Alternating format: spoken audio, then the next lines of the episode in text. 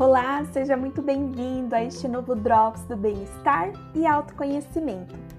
O tema escolhido para hoje é Preparando-se para o Natal.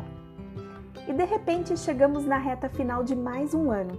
O Natal se aproxima, é hora de correr com os preparativos para que o nosso lar seja mais bonito, colorido, de encher os olhos. Mas será que é só isso? Esse ano passamos por um ano atípico, onde uma pandemia mudou nossa rotina de tal forma que aquilo que era já não é mais. Fomos isolados, tivemos momentos de incerteza, ficamos com medo do amanhã, de ficar doente, de perder alguém querido, de não ter trabalho ou dinheiro, etc.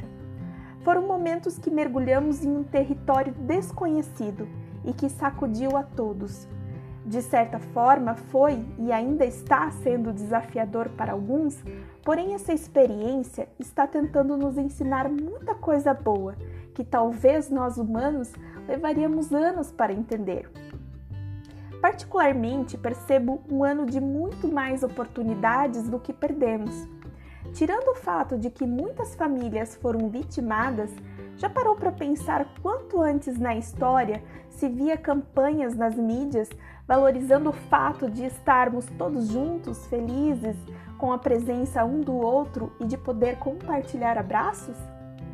Em anos anteriores, essa época, a principal preocupação era sair no comércio comprando tudo pela frente, às vezes mais do que o limite do cartão permitia, apenas para poder agradar os outros com coisas, e que no dia, no dia seguinte já não fazia mais sentido para quem recebeu tanto esforço a troco do que mesmo? O verdadeiro sentido do Natal sempre foi e sempre será o momento de renovar dentro de nós sentimentos de humildade e de expressar amor independente de quem seja. Por isso eu te convido para que nessa semana que antecede o Natal, envie um recadinho para o máximo de pessoas que puder, expressando sua gratidão e amor apenas pela presença dela em sua vida. Capriche, faça esse gesto que ele venha do fundo do seu coração e depois observe como você se sente. Um forte abraço e até o próximo Drops!